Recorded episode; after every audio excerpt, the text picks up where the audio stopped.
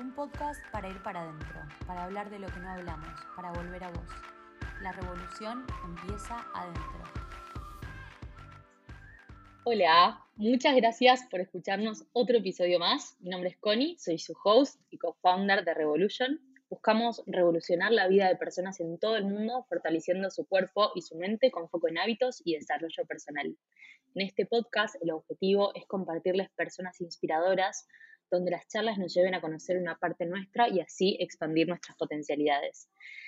En el episodio de hoy vamos a hablar de las enseñanzas que nos trae el yoga dentro y fuera del mat. Hagas o no yoga, este episodio te va a compartir los mejores principios de la práctica que puedes llevar a tu vida diaria. Con nosotros, para explorar en profundidad esta temática, tenemos a Amalia Enzúa, licenciada en educación, profesora de yoga y estudiante de coaching. Bienvenida al episodio de hoy. Muchas gracias, Connie, qué lindo estar acá. Por favor, ya eh, ameritaba la charla.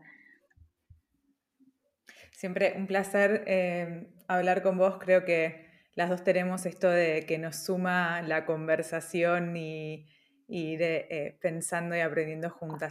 absolutamente.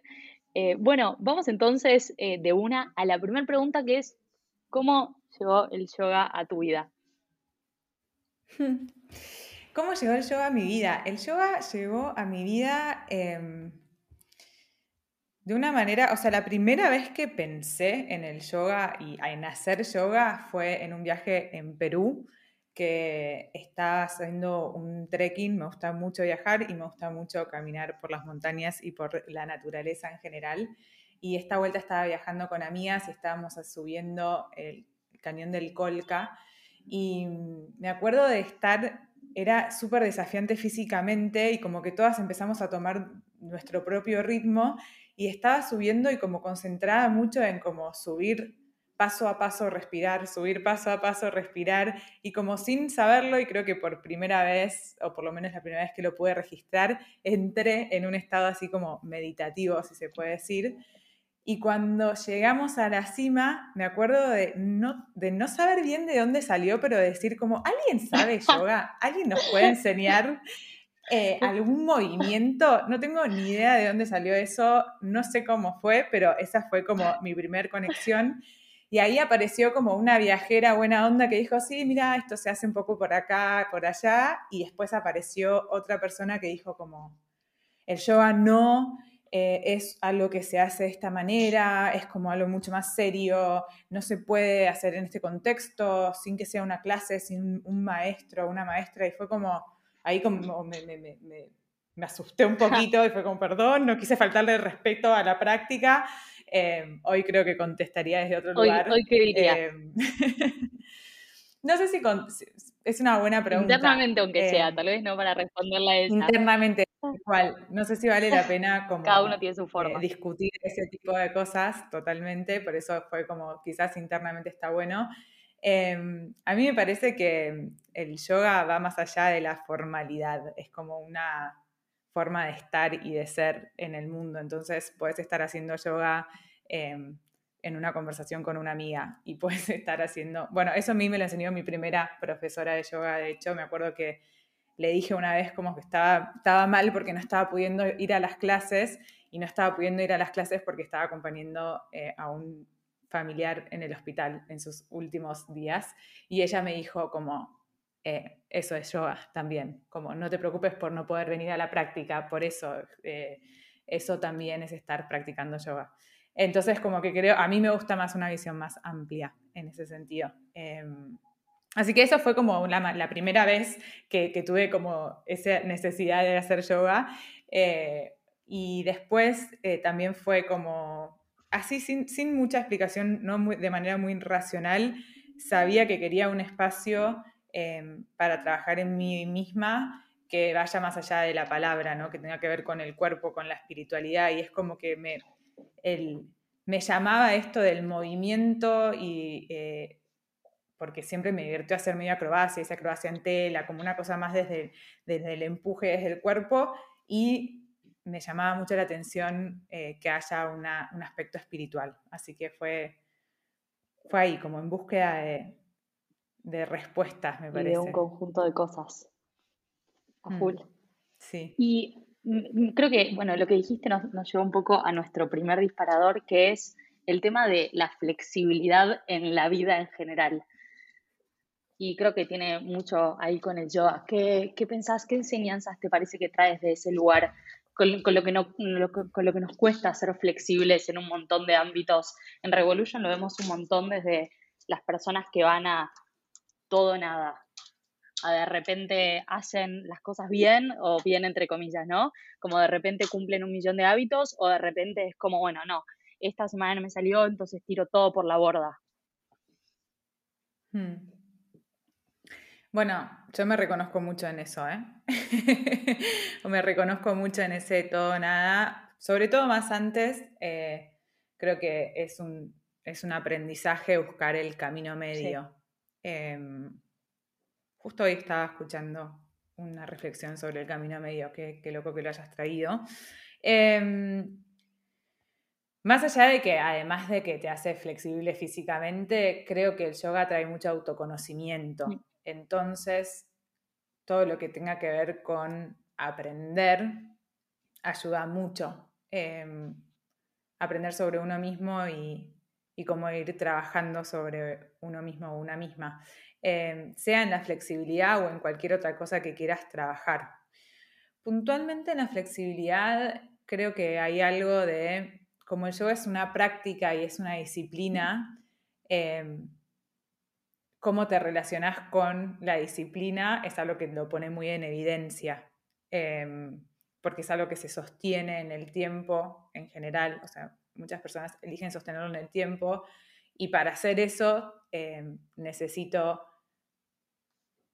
ser muy sincera y muy honesta a la hora de sostener una práctica o todo nada. Tanto como para, para mí, uno de los aprendizajes más grandes, yo que vengo de, un chipeo muy autoexigente, es también saber cuándo parar, ¿no? Es las dos cosas, o sea, cuándo para sostener algo, creo, eh, y para tener esa flexibilidad, corre para los dos lados, ¿no? Como para el de sostener y hacer el esfuerzo y ir un poquito más de lo que en verdad Mm. Eh, me dan ganas o de volver a desarrollar el MAT un día que por ahí me está costando más, que en general son los días que más lo necesitamos, em, como para también poder escuchar el cuerpo y, quizás este, no necesito esto ahora y necesito otra cosa.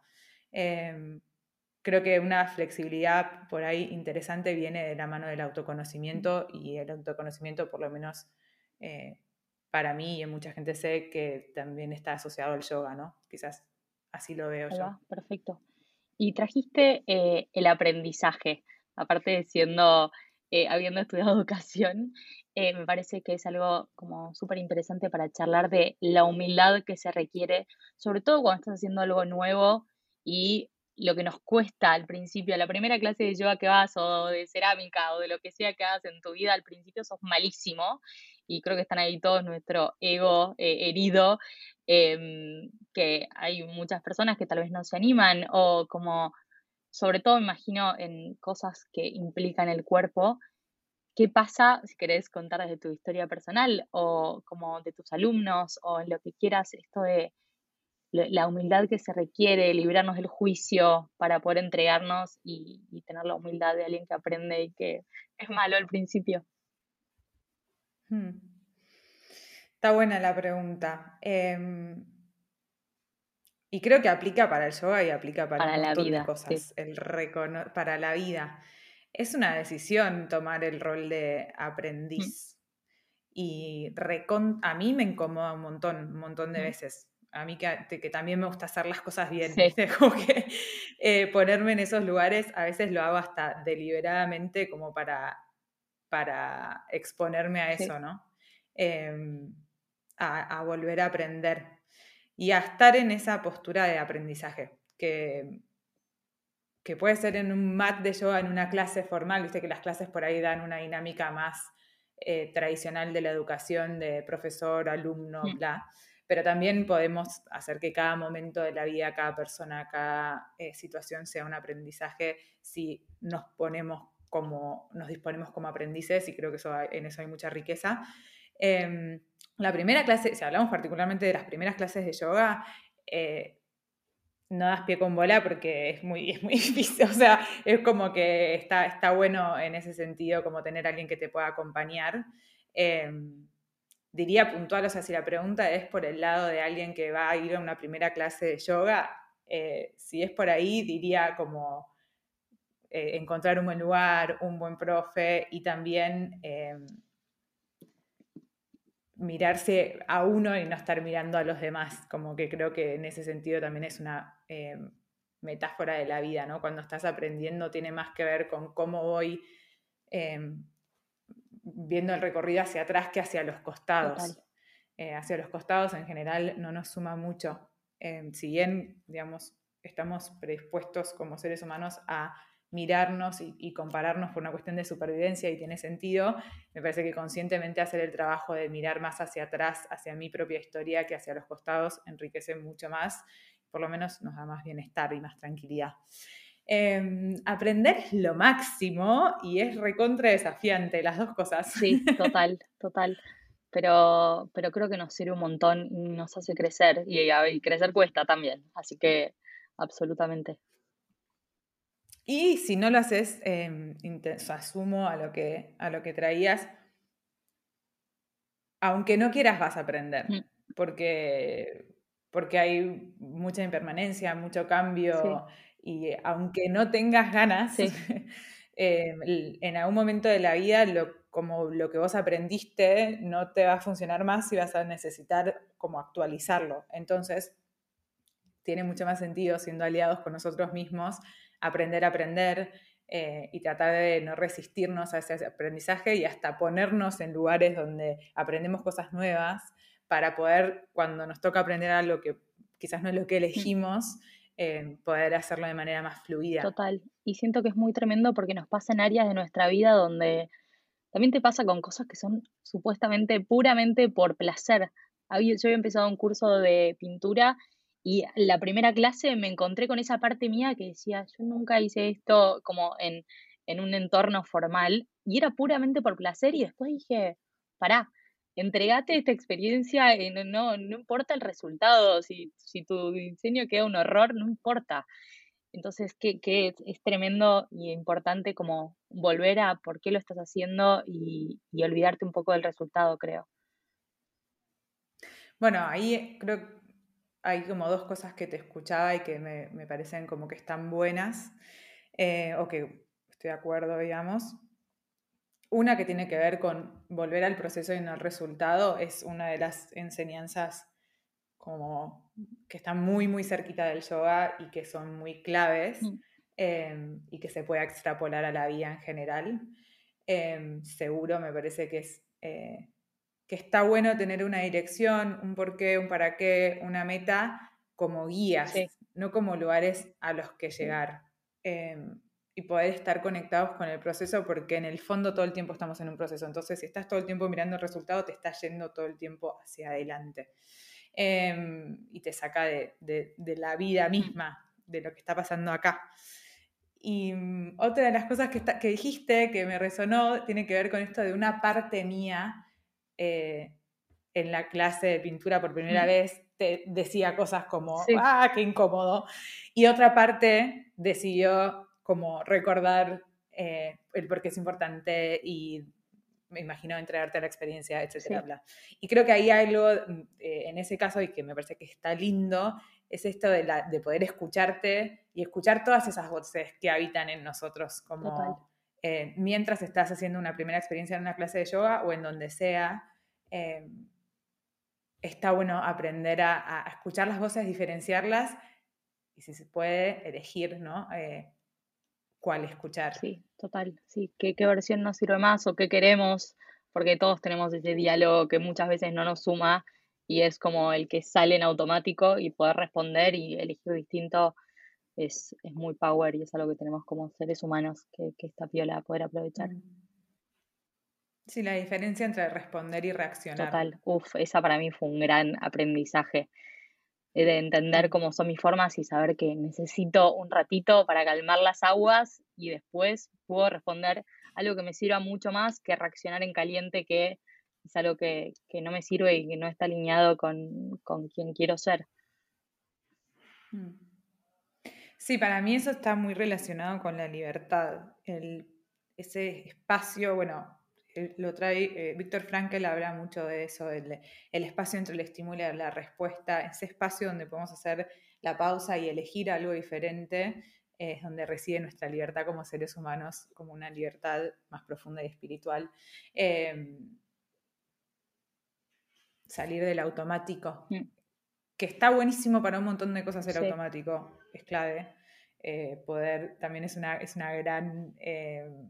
Como una gran cosa que tenemos los humanos, ¿no? que hay muchas cosas que vamos haciendo de manera automática y nos ayudan un montón. O sea, si cada vez que tenemos que cruzar una, casa, una calle tengo que pensar si mirar a los dos lados y gastar energía en eso, sería una picardía. No podríamos hacer un montón de otras cosas gastando energía en cosas más pequeñas.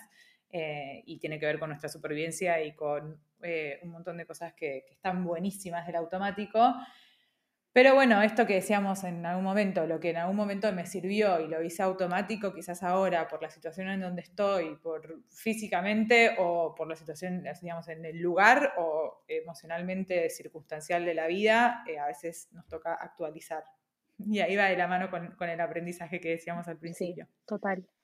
Y lo que está bueno también es em, cuando entrenamos el cuerpo, también entrenamos la cabeza, creo eh, que es, no sé, a mí me pasaba que, no sé dónde había escuchado, como que la cabeza es mucho más vaga, entonces se cansa primero. Entonces, para mí por lo menos era como una cosa personal de decir como, dale, un poquito más. No desde el llevarnos a un extremo, sino como eh, demostrarme a mí misma que podía, como un desafío personal, si querés, eh, con cosas chiquitas, que me parece que también está piola. Sí, em, es que el cuerpo y la mente están... bueno, una, de las definiciones del yoga tiene que ver con la unión en general y yo tenía un profesor en Australia que hablaba de que hacemos yoga para darnos cuenta de que la mente y el cuerpo es una misma cosa y hacemos yoga para darnos cuenta de que así como la mente y el cuerpo es una cosa, todas eh, las distintas partes que nosotros vemos divididas en la vida también son una cosa. Y entonces sí, cuando entrenamos el cuerpo necesariamente vamos a entrenar la mente. Creo que en particular en yoga se entrena la mente, nunca lo había pensado por ahí con la palabra entrenar, pero me parece interesante. Se entrena la mente em, desde distintos lugares y uno que me parece muy como copado tiene que ver con la atención, con aprender a dirigir la atención y a sostener la atención, em, que hoy en un mundo que nos requiere atención eh, tan dispersa y nos saca tanto, eh, volver a tener control sobre el foco, la atención, eh, traer de nuevo la atención hacia uno mismo, nos habilita un montón de cosas después dentro y fuera del mat. Total. ¿Cuál fue tu mayor aprendizaje que te dio el yoga? Mm surge por la charla, perdona. Está muy bien, me encanta, me encanta. Un, aprendizaje grande que... No me, voy a animar a decir el mayor, voy a decir uno grande. Eh, y seguro que después, que me encanta la pregunta, voy a seguir pensándola y surjan otras cosas. Pero em, me dio la capacidad, o sea, creo que lo que tiene el, el yoga mucho es de esta posibilidad de autoobservación, ¿no? De conocerte a vos mismo y seguir pelando como las capas de la cebolla y hacerte la pregunta por quién soy en profundidad. Em, y de la mano de la filosofía del yoga, de la mano de la práctica del yoga, em, a mí me ayudó a tener acceso a un lugar adentro mío de mucha quietud y mucha paz mm. eh, y tranquilidad que mm, va mucho más allá de la mente y yo creo que todos tenemos ese lugar adentro nuestro y que es cuestión de aprender a llegar a él. Em, tener acceso a ese espacio em, para mí es una de las aprendizajes más transformadores de mi vida y que creo que voy a seguir profundizándolo y que es lo que más me gustaría poder compartir en mis clases. Eh, más allá de que además me parece re divertido aprender a pararme en las manos y Mm. hacer cosas diferentes con el cuerpo, que me parece como que me parece divertido. Eh, toda la parte por ahí más de espiritualidad eh, me, me- me motiva mucho, me da, mm, me da esperanza, eh, me da como... ¿En qué sentido? Me da esperanza de que se puede, que, que podemos cambiar las personas, Mm. que, que existe esa posibilidad de cambio. Me da esperanza en la humanidad en general. Yo soy bastante escéptica muchas veces y como que también sensible, entonces me duelen las cosas que pasan en el mundo y como que me, me- me angustio cuando veo cosas que no me gustan, de violencia, de bla. Y es como que creo que tener ese con- como que ese espacio adentro mío y saber que las otras personas lo tienen, me da esperanza de que, em, de que podemos vivir en un mundo mejor. Me fue el carajo, pero es lo que me No, pasa, no, es como que me, me- Para mí el yoga tiene mucho eso, o sea, yo cuando empecé, yo estudié ciencias de la educación y empecé a como...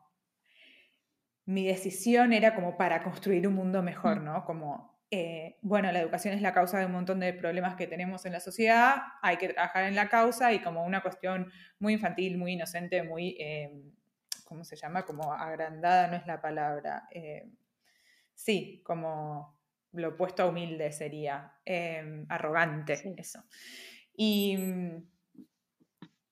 y como que con, con el fin de como querer, cam- viste, cambiar al otro, tipo cambiar a la sociedad, cambiar a la afuera, cambiar, eh, tener esas herramientas. Y el yoga a mí me dio como un giro 360 de decir la mirada es para hacia mí, es hacia adentro mío, es eh, no de una manera egocéntrica, sino desde un lugar de lo, lo que está en mis manos es tratar de eh, yo poder sacarme los velos lo más que pueda y em, eso, y, y- y desde ese lugar aportar un mundo mejor, em, que no es la única manera y hay un montón de gente haciendo cosas increíbles y probablemente eh, como haya distintos caminos para Sí. todos, creo que también eso es un aprendizaje.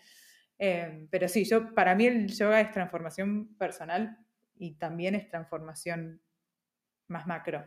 Eso es lo que me gusta pensar a mí. Ahí va, me encanta, me gusta tu reflexión. Y me parece que las dos aplican y que también cambiando uno también afecta a un montón de gente alrededor, así que recontra.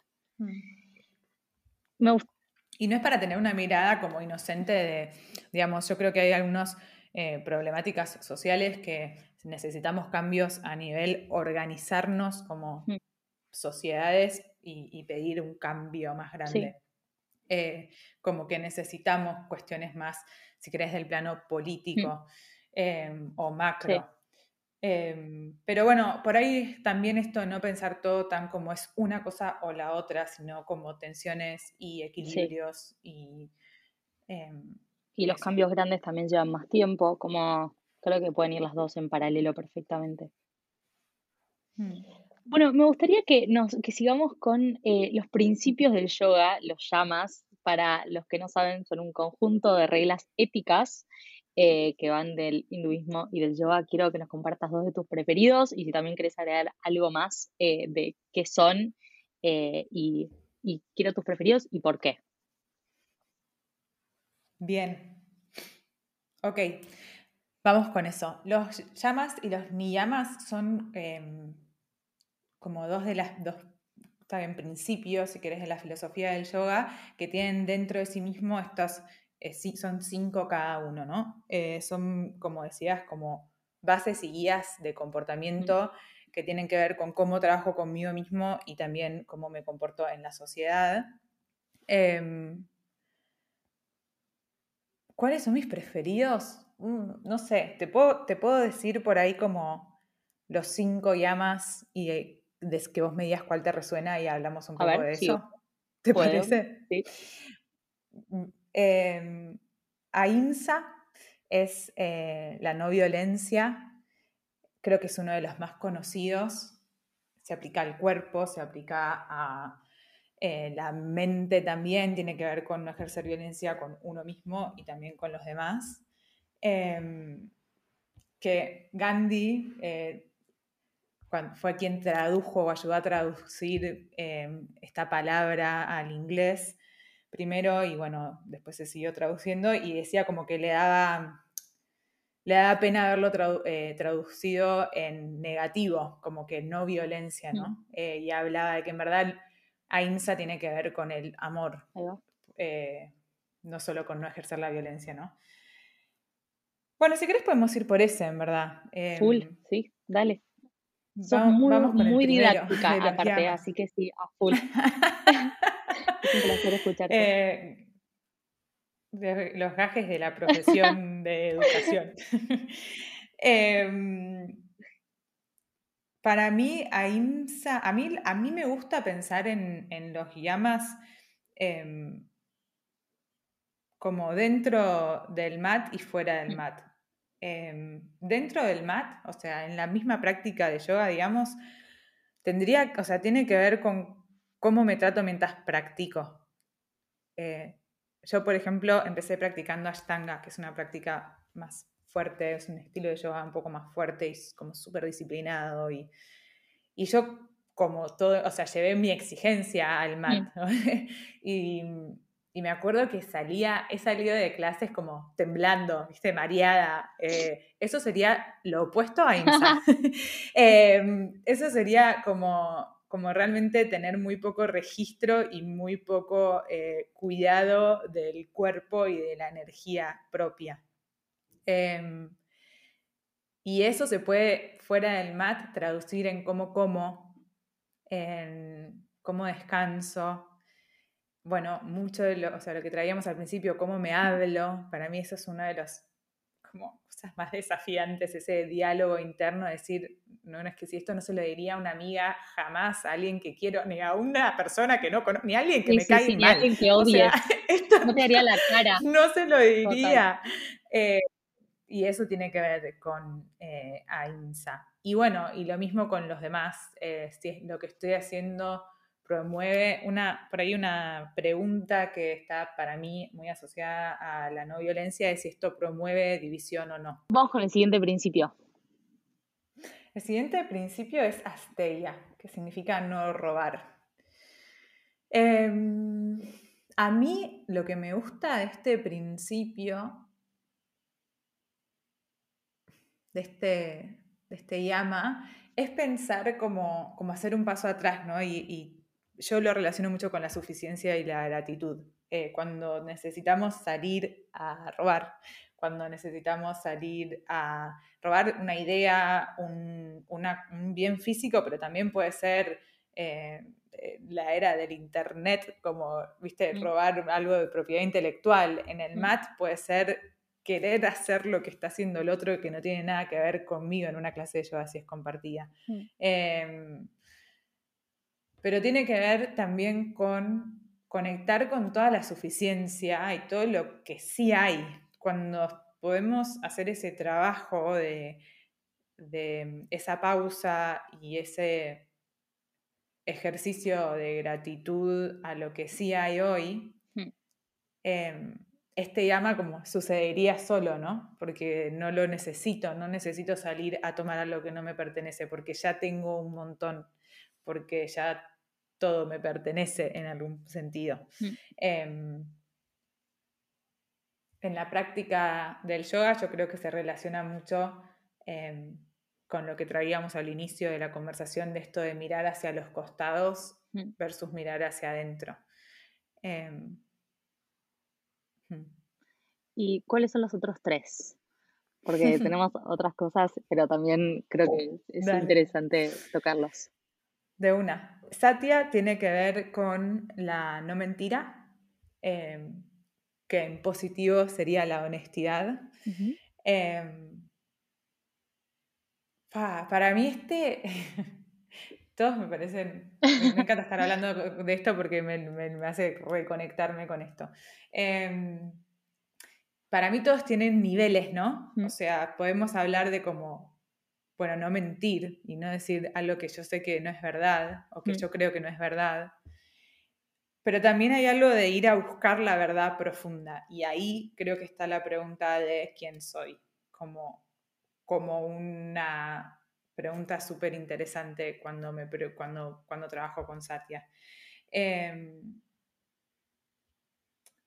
que ahí a mí me genera tensión, ¿no? Porque es el coaching, eh, desde la visión, desde la ontología, y qué es la verdad es tan relativo como desde el yoga por ahí hay una cuestión más de lo absoluto. Mm. Em, desde la mirada ontológica, eh, el coaching ontológico, somos, eh, como vivimos en mundos interpretativos, o sea, como yo estoy todo el tiempo interpretando la realidad, mi verdad es mi verdad y tu verdad es tu verdad y son igual de válidas. De nuevo, yo sí creo en las paradojas y en las tensiones y en poder convivir con esas dos cosas. Me parece que hace que me, resulta más interesante. Em, pero bueno, eso es un poco Satya, es la honestidad. En el MAT sería qué puedo hacer y qué no puedo hacer, estar ok con eso. Mm.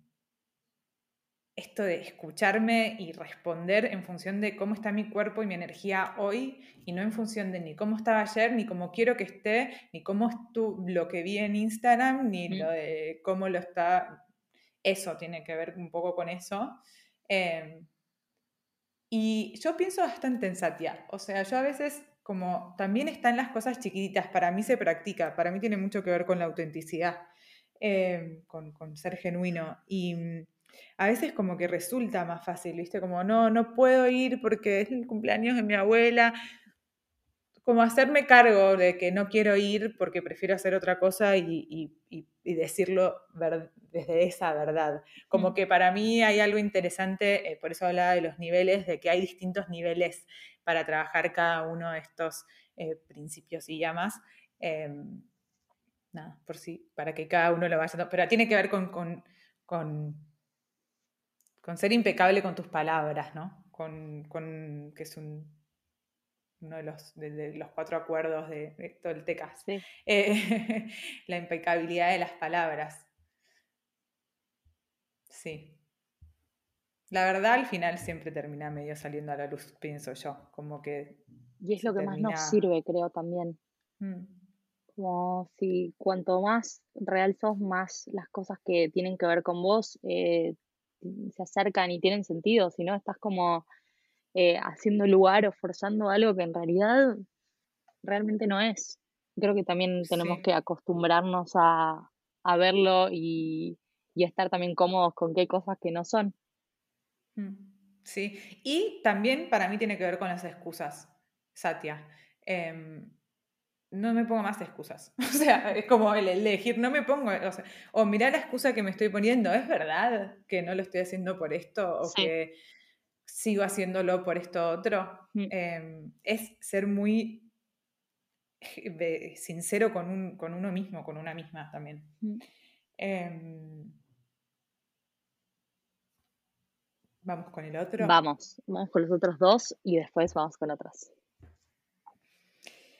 Aparigraja es el cuarto em, llama y tiene que ver con, me sale en inglés, lamentablemente, como no grasping, como el no grasping, el no, el no agarrar, el no querer aferrarse a las cosas, el, em, porque, y no, y de nuevo, como que a mí eso es lo que me gusta de la, de la filosofía del yoga que para mí tiene una base muy profunda. No es no agarrarse de las cosas porque está mal, es como no te conviene. o sea, no te conviene porque eh, vivimos en un nivel de impermanencia total. Entonces, en el momento en el que yo me aferré a una identidad, me aferré a una pertenencia física, me aferré a un sueño, me aferré a una persona, Em, porque la vida tiene una naturaleza cambiante, va a llegar un momento donde voy a experimentar sufrimiento. Mm. Em, Total. Y como todo, bueno, tiene esta idea de... Em, para mí se practica mucho en lo chiquito también. Eh, a mí me gusta mucho el pensar eh, como en la simpleza en ese sentido. O yo relaciono esto con la simpleza de las cosas materiales o de cómo aprender a, a desprenderme. Mm. Em, a mí me encanta, me parece un re lindo desafío. Me parece que, que aprender a desprendernos de cosas físicas y vivir de una manera más minimalista em, nos ayuda también a desprendernos emocionalmente de cosas. Total. Y después, eh, Brahmacharya, este es un poco más como eh, controversial. A ver. Porque en su definición tiene que ver con em, el celibato, con con, el celibato. Em, otras interpretaciones, y por ahí esta es la que elijo yo, tiene que ver con hacia dónde vuelco mi energía. Si estoy volcando mi energía hacia la afuera, hmm. en el sentido sexual, pero en el sentido también de la mirada del otro, en el sentido del reconocimiento, en el sentido de como hacia dónde vuelco mi energía o si la vuelco hacia adentro. Y hmm. la propuesta es volcarla hacia adentro, en el sentido de em, Brahma significa creador y Charya es el camino. Entonces, esa energía que va hacia adentro tiene que ver con llegar a eso absoluto, a eso divino que hay en uno, que sé que como que, por lo menos a mí esos términos por ahí, lo divino que hay en uno me cuesta un poco, pero sí por ahí con, con este espacio que hablábamos al inicio más de de eso que hay más allá de la mente, de ese silencio o espacio que te puede pasar en yoga y es hermoso, o te puede pasar subiendo una montaña, como pasó a mí con amigas, o te puede pasar en una clase de baile o en una conversación. Em, pero hay algo de, practicar ir hacia adentro. Em, bueno, que está ahí en, los llamas, ¿no? En estos principios más yogicos que para mí están buenos. Total. Y creo que también se puede, como, eh, como, como, lo explicás, es, también se puede bajar mucho más a lo mundano y a nuestra realidad con mil enseñanzas que nos traen que lo alejan de ese nivel de perfección y de lugar de como elevación espiritual que como seres humanos estamos como bastante lejos a lo que no sé si es un yogi que vive en la montaña. Total. Y que eso creo que es de lo más interesante y por lo menos es lo que a mí me gusta transmitir en mis clases y, trabajar con, conmigo misma y con, las personas con las quienes, con quienes practico, que es que hacer yoga no, tiene sentido trabajar todas estas cosas y que queden en el mat. Em, para mí la espiritualidad más interesante es la que se juega en la calle. Y por eso la relacionó, como decía antes, a la transformación más general. Em, había, el otro día escuchaba una, una mina que contaba una experiencia que decía que se le había cruzado un pibe en el auto y como que había sido re violento y se bajó del auto y el chabón como que le gritó y la trató mal y ella estaba muy nerviosa, temblando, y es como que lo único que le podía decir es tipo, do your work, do your work. Como, hacer tu trabajo personal, hacer tu, tu, tu laburo con vos, porque, porque no está bueno que nos crucemos y le gritemos a la gente en la calle, lo mismo que otras cosas mucho, bueno, también más graves y que van mm. escalando y que... Sí. Em, mm. y esto que trajiste de hacer tu trabajo, creo que está bueno también como una de las temáticas que quería que charlemos es esto de ser tu propio maestro. Como más allá de encontrar a alguien que te guíe y, encontrar también como eso, eh, también como todo el tiempo volver a vos, porque si no creo que nos llenamos de información y al final es volver adentro. Hmm. Me encanta la pregunta a mí por em, los maestros. Porque además creo que genera también mucha confusión cuando, como te, por ahí, justo en particular en el yoga, también hay toda una movida con los gurús y demás. Mm. Ser tu propio maestro. Em, para mí nace mucho también de esto que hablábamos al principio, de em, que la vida sea la escuela de aprendizaje y que cada momento y cada persona y cada situación es una oportunidad de aprendizaje si yo estoy dispuesta a ser una alumna ergo puedo ir aprendiendo como también ser mi propia maestra. Em, a mí me encanta en el sentido de recuperar el poder y la autoridad sobre uno mismo. Recontra, eh, a mí me hizo muy bien y, crecí mucho de la mano de maestros y maestras. Em, como que creo que son las dos cosas.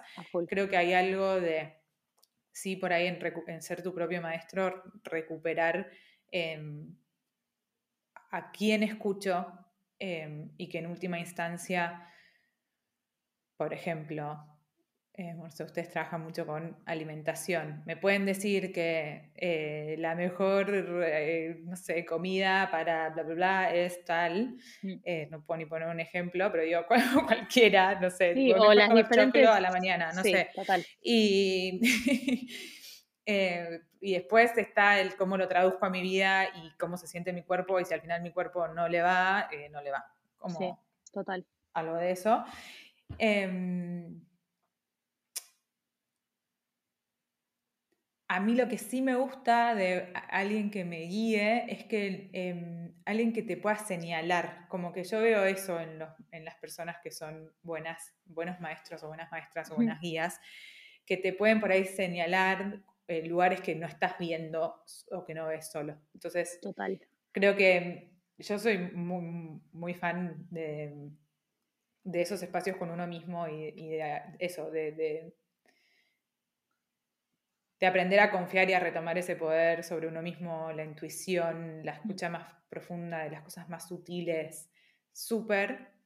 También creo que está re bueno dejarnos acompañar, eh, saber pedir ayuda y,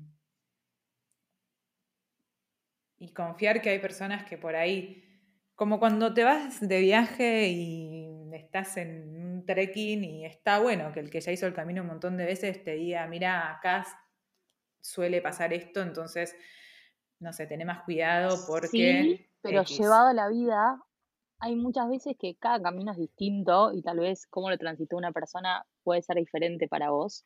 Entonces creo que es como un buen balance entre ambas. Elegir a quien escuchás también y también vivir un poco tu propia experiencia e ir escuchándote, porque por ahí la experiencia de alguien, aunque lo haya transitado similar, para vos no es igual. Entonces creo que eso también es como interesante volver todo el tiempo a nosotros a escucharnos y, ver qué nos mm. pasa con eso. Sí, está bueno, está bueno el ver qué nos pasa con eso también. Mm, sí. Em, y ahí un poco se juegan un poco todos los, principios que veníamos diciendo de los llamas, ¿no? Sí. Como ver qué me pasa con eso. ¿Esto es amoroso conmigo mismo o no es amoroso conmigo mismo? Ver qué me pasa con esto. ¿Esto promueve em, como división dentro mío o no. Esto me lleva a pasarme de los límites o no. Em, como que todas esas, el, llevar la energía hacia adentro, el ser tu propio maestro, como sí, sin duda es, está bueno recuperar autonomía, responsabilidad en nuestros caminos, sin duda. Re. Me parece que es una linda combinación las dos cosas. Total. Bueno, vamos con la última, hablaría 10.000 horas más con vos, me encanta tu profundidad y tu trabajo, lo admiro mucho. Em, y para cerrar con, algo que puede ser extrapolable para la vida también, llevar tu intención al mat. Hmm. ¿Qué es algo que propones en tus prácticas? ¿Qué es algo que se puede aplicar para la vida? ¿Cómo lo haces vos? ¿Empiezas el día con intención? ¿Cómo las, las definís? ¿Cómo, ¿Cómo lo haces vos? Mm. Yo trato, o sea, em, trato de tener una intención, en el día no tanto. A veces, ahora que pienso que lo dijiste así, puede ser que me salga más espontáneamente, como, no sé, voy a elegir confiar, por ejemplo. Em, elegir una intención para mí es hacer ese esfuerzo de que eh, la práctica de yoga trascienda la práctica física. No es lo mismo hacer una práctica donde abrimos el pecho porque a nivel nada más fisiológico y anatómico como del cuerpo, que hacerlo con una intención que trascienda mi práctica física hoy. y que la lleva a algo más grande como abrir el corazón, eh, trabajar emociones elevadas como la compasión, el amor, la empatía, bla. Em, también para mí, y esto por ahí, esto es más técnico y desde la educación, tener una intención también te ayuda a tener foco. O sea, en la práctica, por ejemplo, de yoga y en la vida también, hay tantas cosas que podríamos estar mirando, mejorando, trabajando. Y entonces yo por lo menos cuando, cuando planifico las clases con mis, o sea, para mis clases, trato de setear una intención también para poder guiar qué estamos trabajando, como una práctica más deliberada. Mm. Eh, puedo estar trabajando la respiración, el movimiento, algo más conceptual, puedo estar haciendo una combinación entre todo. Entonces, como que tener una intención para mí ayuda a poder llevar el foco a algo determinado. Em, en una práctica que es muy profunda y muy amplia y muy que podríamos, se pueden trabajar tantas cosas. Mm. Eh, entonces, eh, sí, creo que tiene que ver con eso. No soy muy fan de... Em, si lo pienso, sucede, como que me cuesta un poco más eso. Ah, em, total. Sí, por, no, no, es tanto desde el, si lo escribo en una hoja, entonces va a pasar, sino más como setear una dirección, un sentido, un para qué. Y, en la intención, para mí el para qué es muy clave. ¿Para qué practico yoga y para qué hago las cosas? O sea, tener, tener sentido en lo que hacemos. Eh, micro y macro también. Mm. Sí, recontra. Y creo que eso también te ayuda a preguntarte si realmente lo que querés es tuyo o es de alguien más. Creo que eso también es como mm. súper importante. Bueno, eh, estamos en horario, así que eh, tenemos que cerrar. Hablaría 200.000 horas más con vos. ¿Hay algo que quieras compartir para cerrar el episodio? Eh, gracias por esta conversación primero. No, creo que no. Creo que Creo que esto, por ahí lo último que vos dijiste, el, ver qué significa el yoga para cada uno de los que practican y si querés empezar, em, como animarte a que a que, signifique para vos lo que, lo que sea, digamos, como tratar de, soltar esas expectativas y, anclarlo a la realidad de cada uno. Me parece que eso está bueno, pero eso, me encantaron tus preguntas, me hicieron pensar, me, me llevó algunas eh, para seguir pensando y eso siempre lo agradezco y estoy a disposición para este equipazo de Revolution eh, y todo su trabajo que lo re admiro. Por favor, Ami es amiga de la casa, está trabajando en cosas increíbles, eh, más allá de, sus clases de yoga, así que pronto van a saber mucho más, tienen sus detalles en el episodio para que puedan ver mucho más de lo que hace. Eh, y para mí también fue un absoluto placer, teníamos muy pendiente esta charla, así que muchas gracias. Gracias a vos y te deseo lo mejor allá en Madrid. Gracias.